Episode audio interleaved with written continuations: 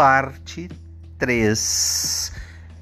Viram? Vocês viram que está ficando um podcast para cada sentido, né? É legal. O primeiro foi sobre a visão, o segundo sobre a audição e o terceiro agora sobre o tato. Então, eu diria, em tempos de pandemia, onde os toques físicos estão sendo desincentivados, né, gente, o nosso toque com nosso toque está acontecendo com álcool gel, né, gente? É, infelizmente isso. Mas, por exemplo, dentro da cerimônia, quais seriam os momentos de experiência tátil? Vamos lá. Uh, a água, né? Então, por exemplo, eu uso o fato de uh, a água uh, como um elemento, né? Experiência com água, lavando as mãos, né? Lava, eh, purificando as alianças, então eu utilizo a água dentro da cerimônia como um elemento tátil. Uh, um leve toque eu sempre faço de forma sutil, consciente e cuidadosa. Eu faço um pequeno toque, seja nas mãos do casal, na hora das alianças, seja nas costas do casal para incentivá-los a ficar mais próximos. Então existem pequenos momentos de toque sutil e isso é inevitável, mesmo em tempo de pandemia.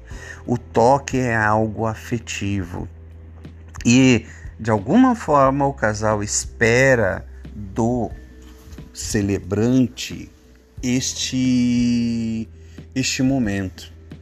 É algo que é esperado, parece, né?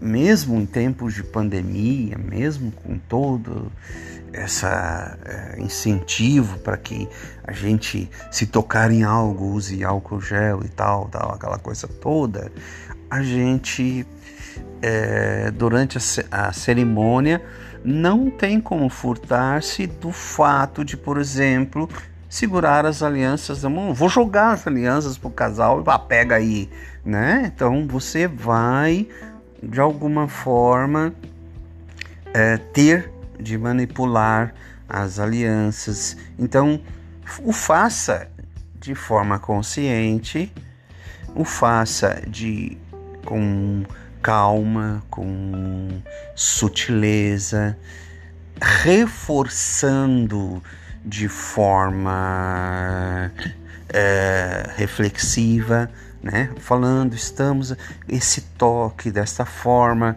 Por exemplo, eu, eu digo para as pessoas assim: o que eu fiz aqui? Então eu reforço, eu explico.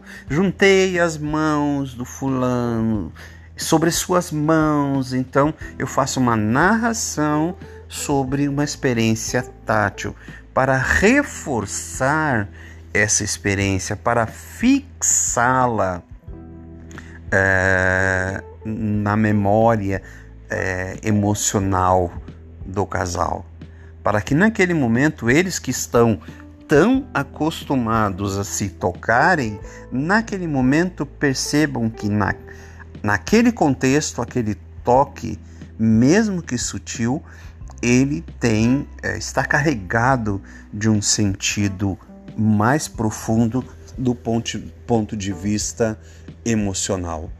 Então, é muito interessante que nós, mesmo em tempo de pandemia, incentivemos esse tipo de experiência para quê? Para fixar na memória emocional do casal a experiência celebrativa. E agora eu venho a lançar para vocês um desafio de que outras formas, utilizando a experiência sensorial, nós poderíamos incentivar a experiência celebrativa. Então vou lançar, vou deixar para vocês, para que os colegas, para que os ouvintes possam, através das suas próprias experiências, é, sugerir né, como que nós, profissionais de forma consciente, podemos né, é, marcar o momento de uma celebração com é, uma experiência sensorial. O que, que vocês acham? É um desafio. Né? Por quê? Porque eu estou defendendo aqui exatamente o conceito de experiência celebrativa. Eu defendi desde o princípio aqui, desde o primeiro podcast da série, que é possível sim, eu tenho um casal que, depois de nove anos, a sua experiência celebrativa estava tão viva e foi tão marcante a experiência que eles tiveram, a ponto de que eles me ofereceram de presente, eles não me indicaram. Não, eles me ofereceram, me deram de presentes, de presente para outro casal, certo? Então, tá aí lançado o desafio para vocês para que vocês possam me sugerir de que outras formas nós podemos realizar essa experiência de forma profunda, para que aquilo que eu defendo no casamento todo dia possa ser uma realidade. Que tal? Aguardo a resposta de vocês. Podem fazer na forma de áudio, ok? Beijão!